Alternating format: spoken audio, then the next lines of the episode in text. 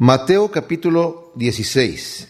Estamos ya al final del ministerio del Señor Jesús y vemos que el Señor ha estado, después de que supo que Herodes pensaba que él era Juan el Bautista, el Señor eh, sale de la jurisdicción de Herodes por un tiempo, vuelve a entrar otra vez a Galilea por unos días, pero Generalmente el ministerio que va el Señor a tener en estos últimos días de su ministerio va a ser fuera del territorio de Israel en este momento, hasta que ya sea el momento de ir a Jerusalén para morir en la cruz por nosotros. De cualquier manera, cuando entra en territorio de, de Galilea, porque él está en este momento hasta el norte, pues vienen los judíos a hablar con él y en este momento eh, dice que ya estaba en la región de Magdala, nos había dicho en el capítulo anterior, porque se había ido a Decápolis.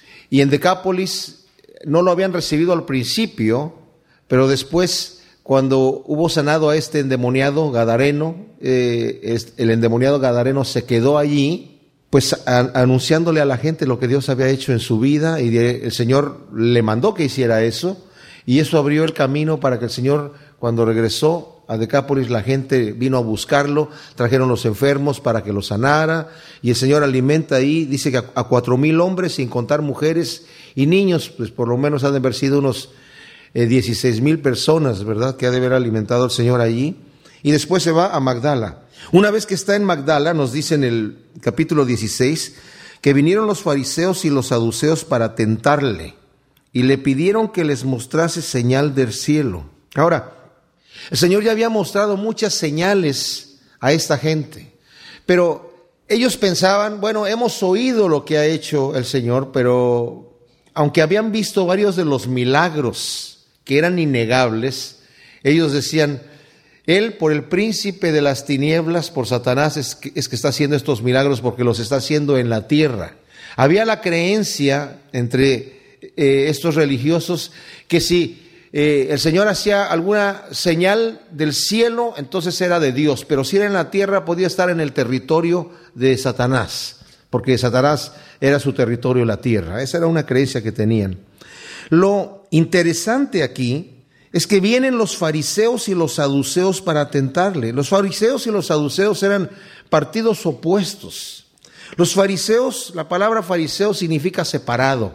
Eran los religiosos fanáticos de aquel entonces, que habían, además de tener toda la ley y los profetas, habían escrito, eh, bueno, no tanto escrito, sino tenían tradición oral. Esto se viene a escribir después. Empezó a escribirse algo de eso en, en este momento, pero después es cuando ya se empieza a poner lo que era tradición oral en escrito. Pero tenían muchas tradiciones. Eran los que creían que toda la ley era aplicable a todos los judíos. Los saduceos, por el otro lado, eran los intelectuales de su época. Ellos no creían en la resurrección, no creían en ángeles, no creían en espíritus. Solamente respetaban el Pentateuco, los primeros cinco libros de la ley, no creían en las tradiciones que los fariseos creían, no las respetaban. Ellos pensaban que los mandamientos de Dios para eran para los elegidos que eran los sacerdotes. Los sacerdotes todos eran de, de los saduceos en esta época. Y pues eran partidos opuestos en realidad. Y es interesante notar cómo a veces el enemigo utiliza cosas para unir gentes que serían en enemistad. En este momento se están uniendo para desafiar la autoridad mesiánica de Jesucristo.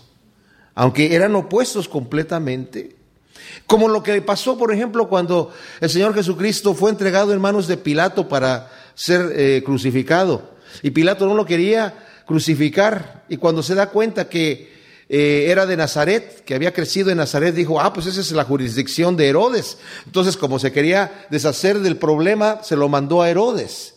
Y la escritura nos dice que estaban peleados Pilato y Herodes.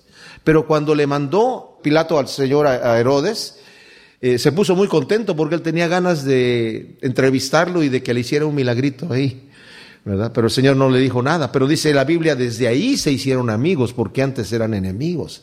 O sea, en cosas que van en contra de Dios, el enemigo permite que los que son enemigos naturales se unan. Y aquí se están uniendo para esto. Ahora, en el Sanedrín, por ejemplo, había las dos partidos, estaban los saduceos y los fariseos, pero los saduceos eran los que tenían la última palabra, porque eran los, que, los líderes principales de, de, los religiosos. Como dije, los sacerdotes, el sumo sacerdote era saduceo y los sacerdotes que estaban operando en este momento también. Pero le piden señal del cielo. Unos que creen en lo espiritual y otros que, que no creen en lo espiritual. De hecho, los saduceos eran los que decían, eh, vivamos y comamos y bebamos y sacámosle todo lo que podamos a la vida porque nos vamos a morir como animales y se acabó. ¿Verdad? Si mientras Dios no nos castigue aquí, pues no hay problema. Eran gente totalmente mundana. Bueno, los, los fariseos también eran muy mundanos, nada más que ellos se disfrazaban, ellos lo disfrazaban como de religiosos. Los otros no, los otros eran de la alta sociedad, los intelectuales. Quieren señal del cielo. Ahora dice, Basel respondiendo les dijo, cuando anochece decís buen tiempo, porque el cielo tiene arreboles, y por la mañana hoy habrá tempestad, porque tiene arreboles el cielo nublado. Hipócritas que sabéis distinguir el aspecto del cielo, mas las señales de los tiempos no podéis. Ahora, la Biblia textual nos dice que estos versículos, el versículo 2 y 3, en la mayoría de los manuscritos inferiores es en donde aparecen. Cuando digo de manuscritos inferiores, hay una ciencia en, el estudio de la Biblia que se llama crítica textual.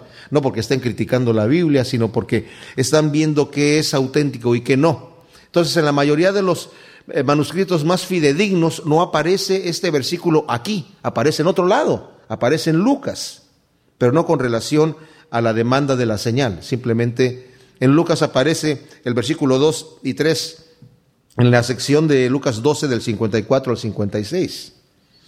Bueno, el detalle es que si, si, lo dijo en este momento o no lo dijo, de cualquier manera lo vamos a considerar, ¿verdad? Y cuando lleguemos a Lucas lo vamos a considerar otra vez.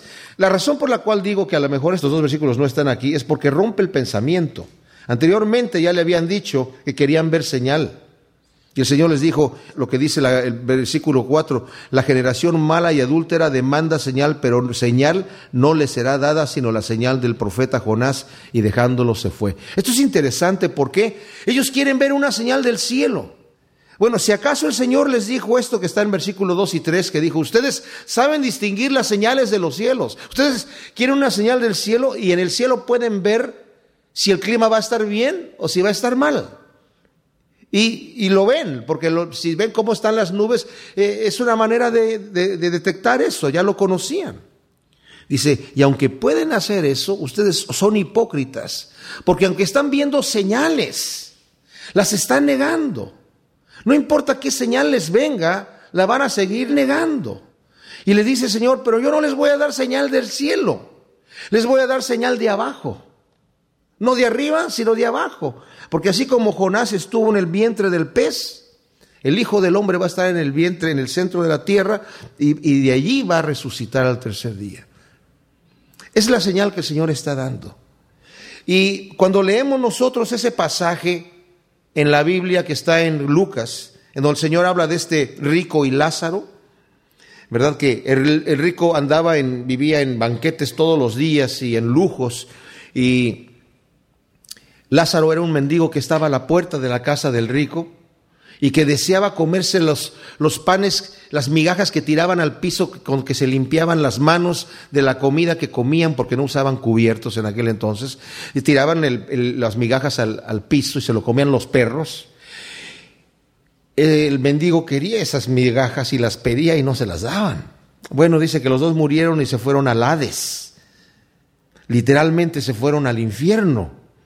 Pero no nos espantemos porque, ay, el infierno pensamos inmediatamente que es puras llamas de fuego. Está, en aquel entonces había una división. Estaban las llamas de fuego y estaba el seno de Abraham, lo que la Biblia llama el seno de Abraham. Bueno, Jesucristo así le llama.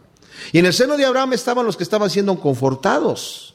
Y en las llamas estaban siendo los que iban a ser condenados eventualmente. Porque dice en Apocalipsis que el infierno, los que están en el infierno, van a ser lanzados en el lago de fuego, que ese no es el lago de fuego todavía. Es como la antesala del lago de fuego. Entonces este rico le dice a Abraham, Padre Abraham, porque Lázaro estaba con Abraham, dice, manda a Lázaro que moje la punta de su dedo en agua y me la ponga en mi lengua porque estoy atormentado en esta llama. Y le dijo a Abraham, no puede pasar de aquí allá Lázaro porque hay un gran abismo entre nosotros. Ustedes no pueden pasar de allá para acá y nosotros de aquí para allá. Dice, entonces mándalo a que vaya y le avise a mis hermanos, a mis parientes, para que no vengan a este lugar de tormento. Dice, pues tienen a, Moisés y a los profetas, tienen la ley. No, no, pero si alguien resucita de los muertos, ahí sí van a creer.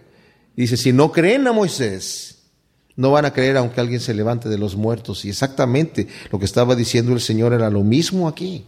Cristo se levantó de los muertos, pero los judíos taparon eso, sobornando a los soldados para que se contara la mentira de que los discípulos habían robado el cuerpo.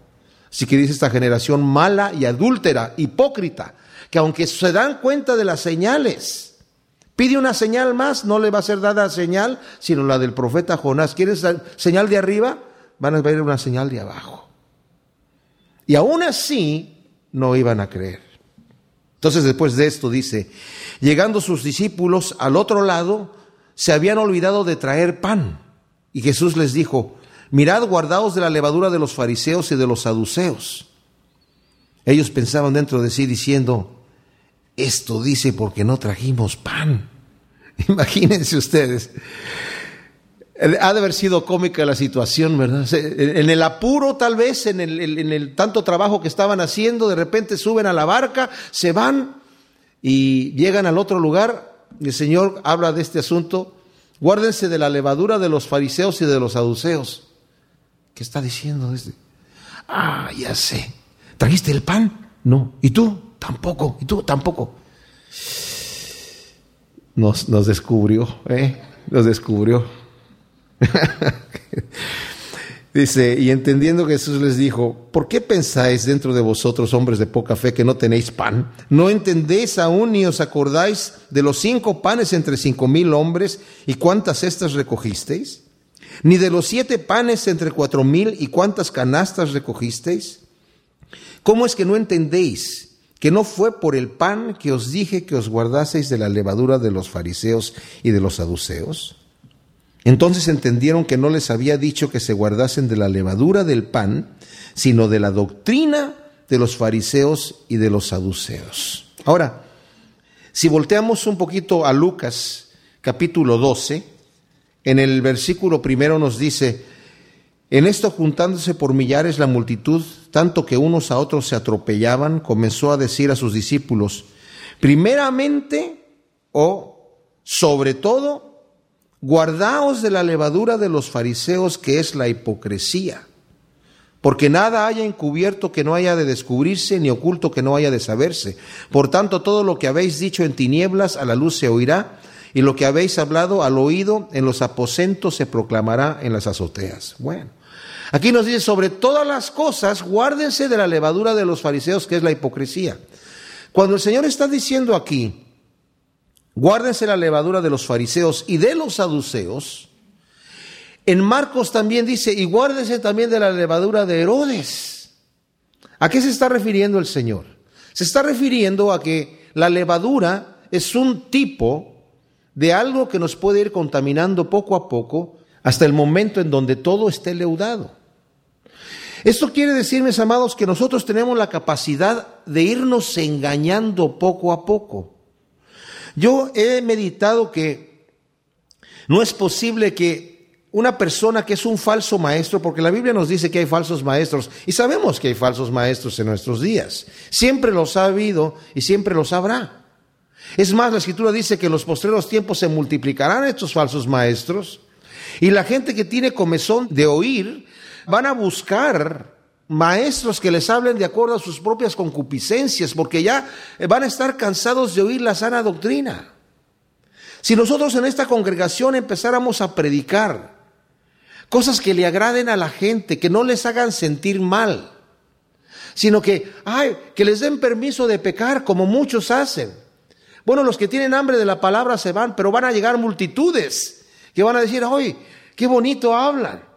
¿Verdad? Me hacen sentir bien. Cada que voy allí, todo está bien. No hay problema. Las iglesias que están creciendo pero impresionantemente rápido hoy en día. La mayoría de ellas, no estoy hablando de todas, obviamente, pero la mayoría de ellas predican doctrinas no ofensivas. El Evangelio ofende. El Evangelio ofende. Cuando Jesucristo empezó a predicar, los que se le acercaron eran los pecadores. Porque el mensaje de Jesucristo era un mensaje de esperanza. Fíjense que Jesucristo recibió asesinos, recibió a ladrones, a estafadores, a prostitutas, a borrachos, a, todo tipo de gente que era de lo peor. Los cobradores de impuestos en aquella cultura eran de lo peor de los, de los eh, pecadores. Y uno de los apóstoles del Señor Jesús era un cobrador de impuestos. Me imagino que algunos de los discípulos se han de ver escandalizado, porque culturalmente eran vistos como estos tipos son de lo peor. Pero el Señor ya tenía la costumbre de sentarse a comer incluso con ellos, que quería decir yo me estoy identificando con ellos. No solamente eh, eh, les estoy hablando y los estoy recibiendo, sino me siento a comer con ellos. Pero con los religiosos de su época, el Señor er, eh, era los únicos que decía hipócritas, ustedes son hipócritas, y que en público los desenmascaraba. El Señor no le decía a la gente pecadora, Ter, tú borracho, ven acá, no te da vergüenza ser borracho. Tú cobrador de impuestos, no te da vergüenza lo que estás haciendo. A la mujer adúltera, mujer pecadora, no les dijo nada, absolutamente nada. Ven y sígueme. A Mateo le dijo, ven y sígueme. Él, emocionado, dijo, hizo una fiesta. Y en la fiesta invitó a más publicanos. Y los publicanos estaban contentos de oír lo que estaba hablando el Señor. Saqueo, otro cobrador de impuestos, cuando el Señor también lo trajo, lo llamó, inmediatamente dijo, Señor, eh, voy a, a, los que he estafado, les voy, a, les voy a, pagar lo que he estafado y lo que he robado lo voy a pagar por cuadruplicado. Como decía la ley de Moisés, él sabía el mal que había hecho. El Señor no le dijo, tú estafador, ¿qué es lo que tienes que hacer para venir delante de mí? A veces pensamos tenemos que ser buenos para venir delante de Dios, porque si no, no califico. No, el Señor aquí, fíjense que les había dicho a sus discípulos al inicio del Sermón del Monte, si la justicia de ustedes no es mayor que la de los escribas y de los fariseos, de ninguna manera van a entrar en el reino de Dios. Y esto para esta gente fue una sorpresa, pero tremenda. ¿Pero cómo? Si estos hombres viven para portarse bien, ¿Cómo vamos a nosotros tener una justicia que sea mayor que la de ellos? Yo me imagino a un borracho diciendo, no, pues yo no califico. Me imagino ahí a un asesino, no, pues yo acabo de matar a alguien. No, esto no es para mí. Si mi justicia tiene que ser mayor que la de esos tipos, pues yo ya estoy fuera. Incluso una vez los discípulos desesperados le dijeron, Señor, entonces, ¿quién va a poder entrar en el reino de Dios? Y él les dijo, para los hombres es imposible, pero con Dios todas las cosas son posibles.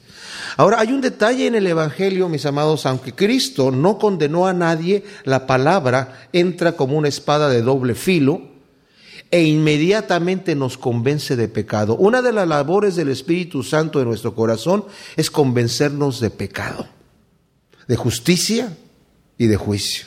Nos convence de pecado. ¿Y qué es lo que pasa cuando nos convence de pecado? Caímos delante de Dios arrepentidos. Caímos delante de Dios justamente lo que dijo el Señor al inicio del Sermón del Monte, bienaventurados los pobres de espíritu, aquellos que se dan cuenta que no tienen nada para ofrecerle a Dios, no tienen nada con qué llegar delante de Dios. ¿Con qué cara llego delante de Dios? No, con ninguna, porque no tienes cara. No tienes manera de llegar, es más, ni siquiera te puedes acercar a Él, porque no sabes ni cómo empezar a acercarte a Él. Esos son los pobres de espíritu. Ah, pero los fariseos eran lo opuesto. Esta gente creían que eran dignos. De ahí la oración del fariseo y el pecador en el templo. El fariseo puesto de pie decía, porque los judíos oraban de pie, gracias Señor te doy porque no soy como los demás hombres ya desde ahí ya se estaba levantando el cuello. Señor, yo soy separado, yo soy fariseo, yo soy separado, yo estoy apartado. Otra palabra, soy santificado. Yo me he separado de la mundanidad de esta gente para portarme bien. Te doy gracias, Señor, porque no soy como ellos. Y te doy gracias porque yo diezmo. incluso diezmo de todo lo que tengo. Y te doy gracias porque yo ayuno dos veces a la semana. Hago mis oraciones a tiempo. Yo leo cómo está la ley y, sigo todas las tradiciones que me dicen gracias te doy Señor. Ah, cuán agradecido estoy porque tú me has hecho bueno y ahora soy un hombre bueno. Y decimos, ah, soy un fariseo. ¿Cuántas veces nosotros podemos orar así? Creernos que ya somos mejores que aquel y al que está en problema lo vemos como le apuntamos el dedo y la Biblia dice, ¿por qué juzgas al criado ajeno? No juzgues para que tú no seas juzgado, porque con la medida que tú vides vas a ser medido. Y mis amados, eso es empezarse a leudar con la levadura de los fariseos, que es hipocresía. Que es decir, yo ya crucé la línea, yo ya estoy planeando, yo ya estoy bien con el Señor, no tengo problemas, no tengo problemas. Miren mis amados, el apóstol Pablo, yo no me atrevo a decir lo que dijo el apóstol Pablo cuando dijo, sed imitadores de mí como yo de Cristo. Yo no me atrevo a decir eso. Porque yo no llego a imitar a Cristo como Pablo seguramente lo estaba imitando.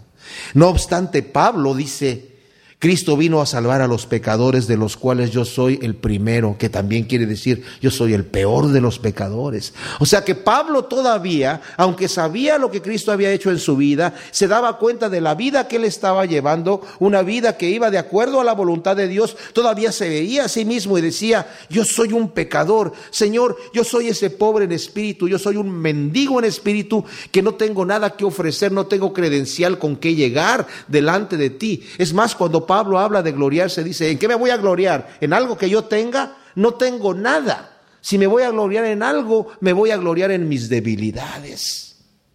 Porque yo siendo débil, Dios me ha hecho fuerte. Dios me manifestó que yo soy un miserable, que yo tengo que decir miserable de mí. ¿Quién me librará de este cuerpo de muerte? Y esa dualidad que está en el capítulo 7 de Romanos, el llanto de Pablo, el clamor de Pablo diciendo, Señor, líbrame miserable de mí, quiero hacer el bien y está el mal en mí. Y en el capítulo 8, pero gracias te doy a ti, Señor, que tú con la ley del Espíritu ahora me has librado de ese juicio. Pero existe esa dualidad todavía. No es que ya, ya pasé del capítulo 7 al capítulo 8, ahora todos brincamos de gozo y todo está bien. No, porque en el momento que yo pienso que ya crucé la línea, entro a leudarme con la levadura de los fariseos. Wow. ¿Y cuál sería la levadura de los saduceos? Bueno, la de hacerse a las cosas del mundo, de empezar a leudarse con las cosas del mundo, a decir, somos hijos de un rey. Y como, como viven los hijos de un rey, pues con muchas riquezas. Y vemos ahí la doctrina de la prosperidad que ha crecido muchísimo hoy en día, sacando versículos fuera de contexto y diciendo cosas impresionantemente torcidas de la palabra de Dios. Bueno, la lavadura de Herodes la vamos a ver cuando lleguemos a Marcos, porque no, no nos da tiempo de estar pensando en eso en este momento. Mateo 16, 13, el Señor, estando hablando con sus discípulos, hablándoles de que se deben de guardar de la levadura de los fariseos, de que es hipocresía, y de los saduceos, que es leudarse con las cosas del mundo. Dice que después viene Jesús a la región de Cesarea de Filipo. Cesarea de Filipo era una ciudad que eh, la construyó em, este Felipe, que era uno de los hijos de Herodes, tetrarca de esta región, y la construyó pues en honor a César, pero para distinguirla de otra Cesarea que ya estaba junto al mar Mediterráneo, también le puso su nombre, entonces por eso se llama Cesarea de Filipo. Cuando llegaron a esta región, una región completamente gentil, ahí no había judíos, era de, idolatría total, había, había ya un templo para el César, había templos para Baal, muchos templos para Baal y para muchos otros dioses. O sea, llega el Señor a una región totalmente idólatra, pagana, gentil. Y en esta región pregunta a sus discípulos diciendo, ¿quién dicen los hombres que es el Hijo del Hombre? O sea, de él mismo. Ellos dijeron, unos Juan el Bautista. Bueno, Herodes creía que era Juan el Bautista. Así que otros también, tal vez los herodianos pensaban así. Otros Elías, que era el precursor del Mesías.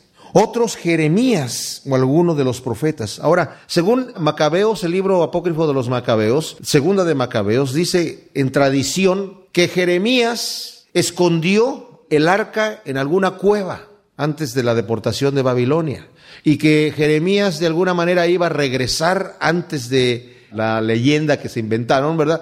Que iba a regresar Jeremías también como precursor del Mesías eh, con el arca eh, para ponerla allí en el templo. Bueno, entonces por eso algunos pensaban que era Jeremías. O también por el estilo, algunos comentaristas dicen el estilo de predicación del Señor.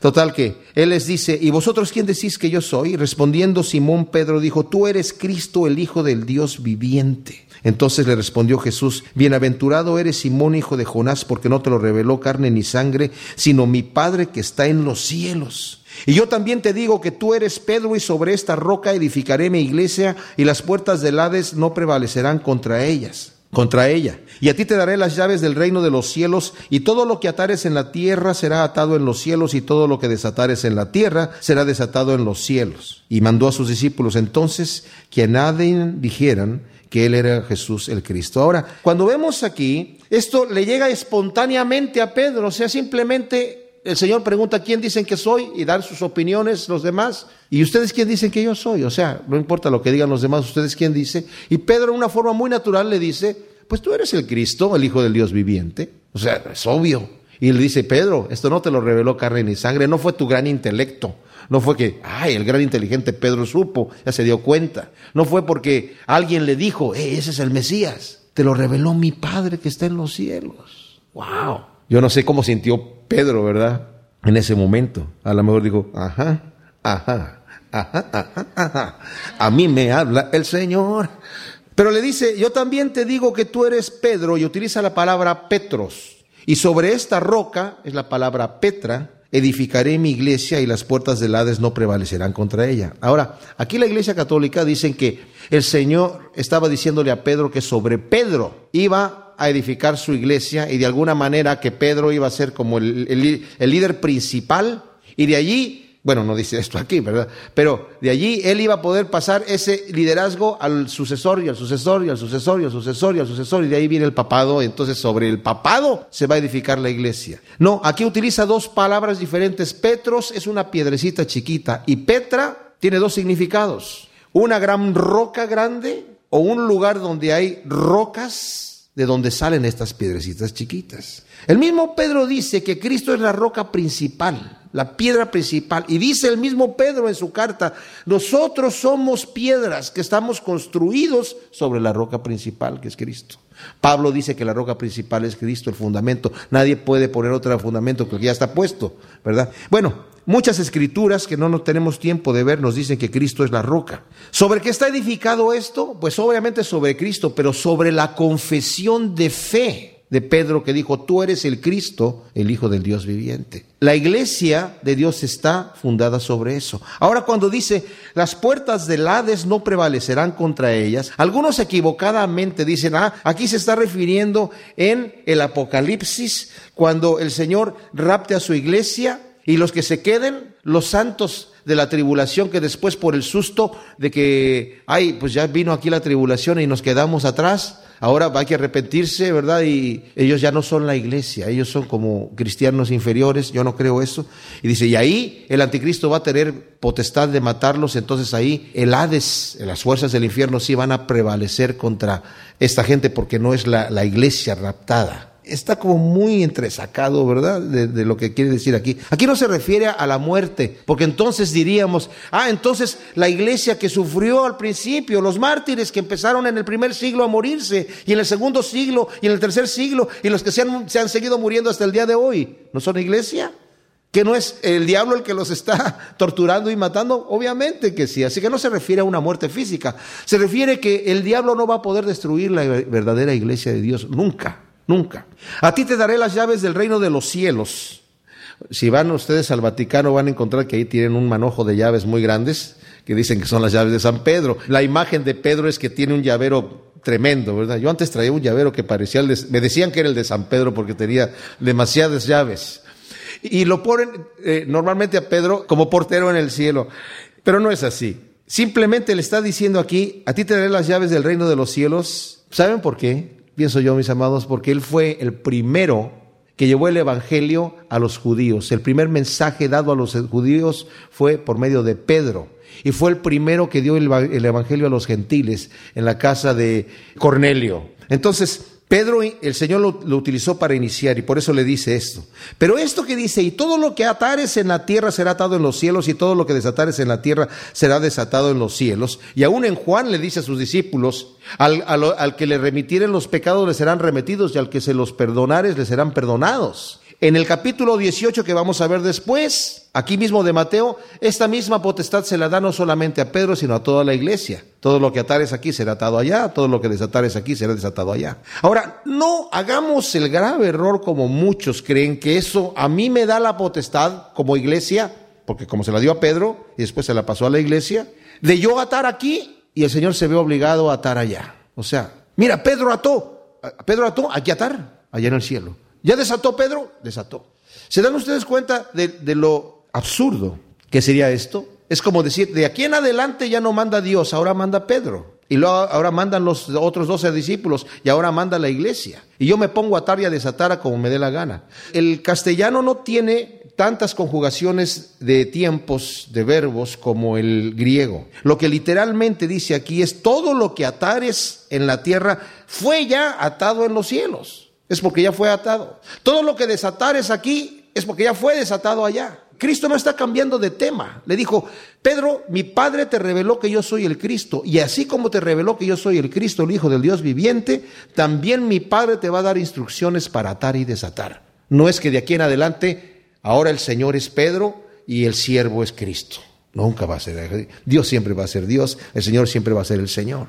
Yo he escuchado oraciones mal hechas yo desato el, el espíritu de sanidad y desato el espíritu de bendición y desato el espíritu de prosperidad sobre tu vida. ¡Wow!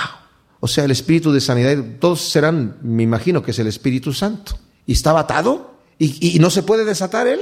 ¿Y quién soy yo que tengo más poder para desatarlo cuando estuvo atado el Espíritu de Dios? ¿Se dan cuenta? Y yo voy a atar el espíritu de no sé qué. No se trata de eso. No se trata de estar haciendo esas cosas, ¿verdad? Pero bueno, entonces mandó a sus discípulos que a nadie dijesen que Él era Jesús el Cristo. ¿Por qué? Porque el Señor quiere llevar a cabo su ministerio. No quería el Señor que le hicieran fama, no tanto por la fama, no tanto porque, ay, es que yo con, con, mucha humildad y con, y verdad, y así bajando la cabeza, como a veces nos hemos imaginado anteriormente a los santos, ¿verdad? A los, a la gente que, que es beata, que, que sí realmente anda con Dios. Por eso el mundo no quiere acercarse a Dios, porque ah, quieres acercarte a Dios, tienes que bajar la cabeza, ponerle un poquito lánguida la mirada y caminar como si no tuvieras fuerzas. Porque, mira, qué beato, ¿verdad? No, no, no se trata de ser así, sino que el Señor solamente lo que no quiere aquí no es el momento. Dice, no le digan a nadie. Ustedes ya saben, va a llegar el momento en donde va a ser manifiesto al mundo. Y ustedes lo van a empezar a manifestar. Pero en este momento no le digan a nadie. Desde entonces comenzó Jesús a declarar a sus discípulos que le era necesario ir a Jerusalén y padecer mucho de los ancianos y de los principales sacerdotes y de los escribas y ser muerto y resucitar al tercer día. Ahora, un detalle importante aquí, mis amados, que cuando vemos todos los eh, evangelios en armonía, cada vez que el Señor les hablaba a sus discípulos que Él tenía que morir, casi todas las veces, inmediatamente después ellos empezaban a pelearse de quién iba a ser el mayor. ¿Eso qué quiere decir? Que cuando el Señor les hablaba que Él iba a padecer y que iba a, morir, y, pero que iba a resucitar al tercer día, se quedaban como... ¿ah? ¿Ah? Bueno, oye, ¿quién va a ser el mayor? No, pero es que yo lo conocí primero, no, pero es que fíjate que a mí me llama cuando va a ver a, cosas importantes y a ustedes los deja acá. Y no, pero es que a mí me dijo que yo soy Pedro, Petros, ¿te imaginas? A mí me habla el Padre. Y no sé qué tipo de discusiones tenían, pero eran discusiones en la carne, porque ellos no entendían que Cristo venía a padecer. Él se los decía, pero la misma Biblia nos dice que ellos no lo podían entender porque no tenían el Espíritu de Dios en ese momento. Y la creencia general era que el Mesías iba a venir a derrocar el imperio romano. Por eso en Juan capítulo 6, después que el Señor alimenta a tanta gente y sana a tantos enfermos, la gente inmediatamente lo quiere hacer rey y él se escapa. Porque lo quieren hacer rey para decir, vamos, en este momento vamos allá a Jerusalén, echamos abajo a Pilato, empezamos por aquí y nos montamos en nuestro reinado, ¿verdad? No nos interesa el César, hacemos una revuelta y tú vas a ser el rey de los judíos. Pero el Señor no vino a hacer una batalla política terrenal. Aquí dice lo que tiene que hacer. Dice, ahora sí, me es necesario ir a Jerusalén, no solamente meterse nuevamente a Galilea, no solamente se va a acercar a Judea, voy a ir al mero centro, a Jerusalén, y allí voy a padecer mucho de los ancianos, de los principales sacerdotes y de los escribas, y ser muerto y resucitar en el tercer día. En, Lucas dice, y ahí me van a bofetear, me van a escarnecer, me van a golpear, me van a hacer de todo, a torturar, y luego me van a matar. ¡Wow! Entonces Pedro, tomándolo aparte, comenzó a reconvenirle diciendo, Señor, ten compasión de ti mismo. En ninguna manera esto te acontezca. Y podemos decir, ay, sí, Pedro, qué, qué tierno corazón tiene Pedro, ¿verdad? En este momento, sí, Señor, ¿cómo, cómo que te vas a ir a Jerusalén? ¿De qué, estás hablando? ¿Verdad? No, no, no, no, no, no, no, no. A mí me habla el Padre, ¿eh? A mí me habla el Padre. Se me hace que te, estás, algo se te subió, ¿verdad? Te estás emocionando mucho. En ninguna manera permitas que esto te vaya a acontecer.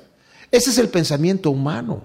Es algo natural para nosotros. Es antinatural que una persona quiera dar su vida. Es antinatural el hecho de que Cristo fue a morir por nosotros a la cruz del Calvario, mis amados. Es antinatural.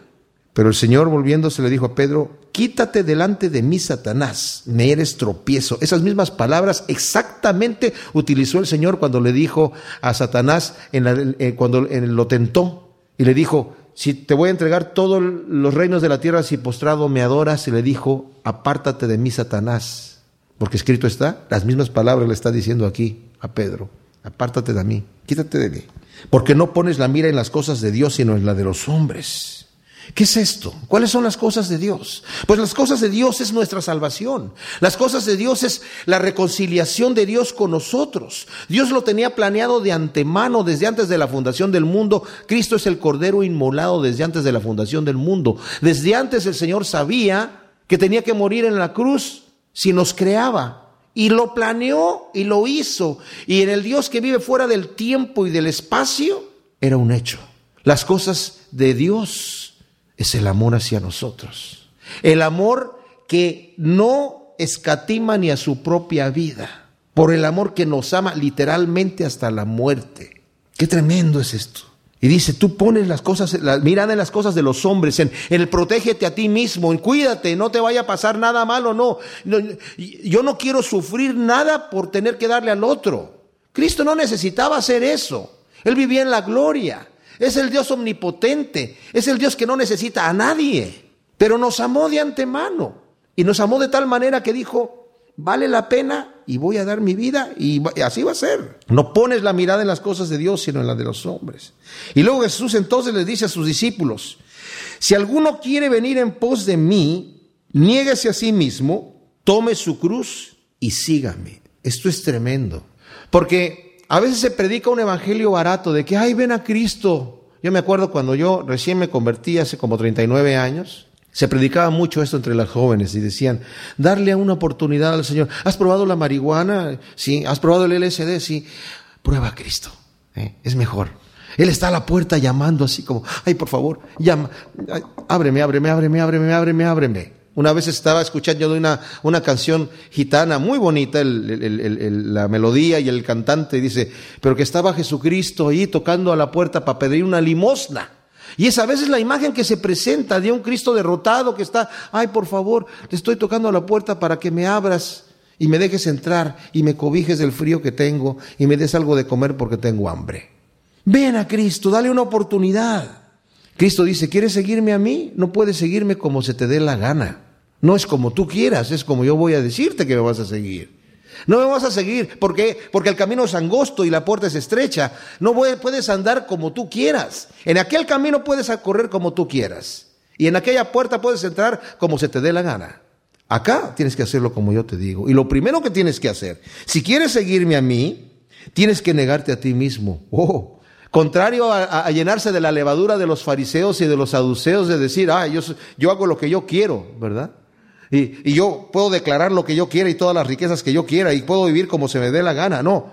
Y yo tengo este gran plan y quiero hacer esto y quiero hacer aquello y tengo este sueño y hacer todo esto. El Señor dice, tú te tienes que negar a ti mismo. No solamente negarte en tus deseos físicos, sino negarte en tus deseos intelectuales, en las cosas que tienes que hacer. Pablo dice, yo ya no me pertenezco a mí, yo estoy muerto. Estoy muerto y mi vida le pertenece a Dios.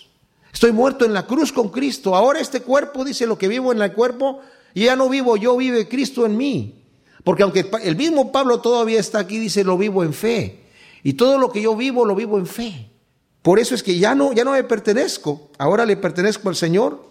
Así que el que quiere seguirme tiene que negarse a sí mismo y luego tiene que tomar su cruz y entonces me va a seguir. La cruz es un instrumento de muerte, pero no es una muerte instantánea, es una muerte lenta, tortuosa, dolorosa. Y no solamente es una muerte de que, ok, me voy a crucificar, ¿cuánto me voy a tardar en morir? Algunos dicen que algunos tardaban hasta seis semanas en morirse. No sé. Bueno, seis semanas. No, Señor. La vas a cargar contigo porque te vas a andar crucificando todos los días, todo el día. Cada vez que ese hombre carnal quiera sacar lo suyo y hacer de lo suyo, a la cruz. Pero es que es a la cruz. ¿Por qué? Porque estamos leudados con pecado. Aunque Cristo nos ha perdonado, aunque Cristo nos ha liberado y aunque Cristo nos ha limpiado, dice Pablo en Gálatas, hay una lucha constante entre la carne y el espíritu, aunque ya somos cristianos. Y todos lo sabemos. Y si no nos crucificamos esa carne, la carne va a tomar fuerza. Y al rato ya no nos damos cuenta cuando ya estamos leudados con la levadura de hipocresía, porque no nos dimos cuenta. Y después estamos cegados, como dice Pedro, el que se ha olvidado de estas cosas es ciego, ya se olvidó de la purificación de sus antiguos pecados. Wow. Así que hay que tomar esa cruz y después me puede seguir. Porque todo el que quiera salvar su vida la perderá y todo el que pierda su vida por causa de mí la hallará. Si yo quiero hacer tesoros en la tierra, si yo quiero tener lo que yo quiero tener, no que esté malo tener posesiones, pero que esa sea mi prioridad número uno, mis amados, lo voy a perder. Voy a perder mi vida. Pero dice el que por causa de mí pierde su vida, Señor, ya lo que tú quieras bueno o malo, como cuando hacemos el voto de matrimonio, en salud y enfermedad, en riqueza y en pobreza, eh, ¿verdad? Bueno, con el Señor, Señor, como tú quieras, yo hago el voto de estar contigo y hacer tu perfecta voluntad en el bien y en el mal, en riqueza y en pobreza, eh, en lo que tú, en salud y en enfermedad, como tú quieras. No solamente cuando el camino está lleno de rosas. Porque ¿qué aprovechará el hombre si ganare todo el mundo y perdiere su alma? ¿O qué recompensa dará el hombre por su alma? Wow. ¿Saben? Nosotros no nos damos cuenta que por mucho que tengamos y por mucho que logremos aquí en esta vida, hay gente que vendería su eternidad. Cuando hemos escuchado los cuentos, ¿no? Que le vendió su alma al diablo. Y no solamente he escuchado testimonios de gente que han hecho pactos así. Si imaginan un pacto por todas las riquezas del mundo, aquí dice, ¿de qué le aprovecha al hombre si ganara todo el mundo? ¿Qué tal la mitad? ¿Qué tal la centésima parte o la minésima o la millonésima o la billonésima? Bueno, hay gente que lo vende por un momento de placer, por un, por un, por un poco de dinero. Judas dicen que vendió a Jesucristo por el equivalente a 20 dólares. Wow. Yo no sé. Tal vez el dólar varía mucho más en aquel entonces. ¿Qué recompensa dará el hombre por su alma?